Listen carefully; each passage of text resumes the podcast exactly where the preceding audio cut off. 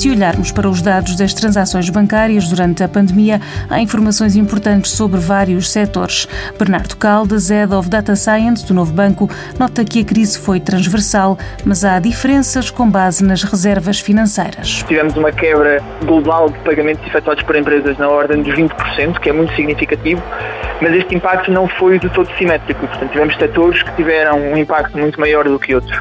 Também é expectável que aqueles setores que têm maior relação com os clientes particulares ou que dependam mais de presença física tenham um impacto maior. E por isso vimos um grande impacto na restauração, um grande impacto no turismo e no lazer e na cultura, atividades que estiveram praticamente fechadas durante este estado de emergência.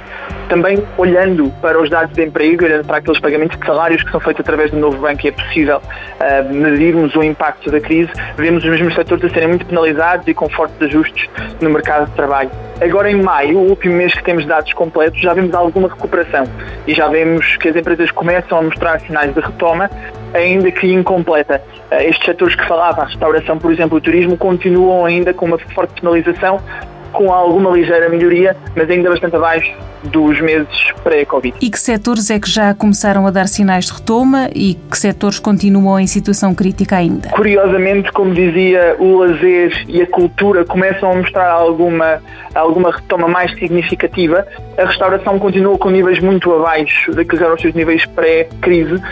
Para o setor da restauração é especialmente problemático porque as suas reservas financeiras eram as mais reduzidas no princípio desta crise.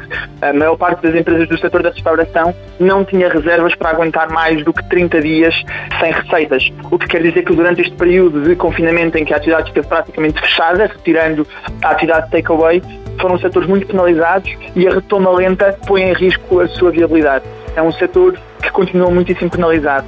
O turismo começa a mostrar alguma recuperação, ainda lenta, mas como tinha reservas maiores no princípio desta crise, consegue resistir e consegue retomar a sua atividade com mais serenidade. Por outro lado, por exemplo, a atividade das transportadoras teve um aumento durante este tempo por via do aumento do comércio online que se mantém durante este período de desconfinamento. Questões que nos levam a estar abertos à informação.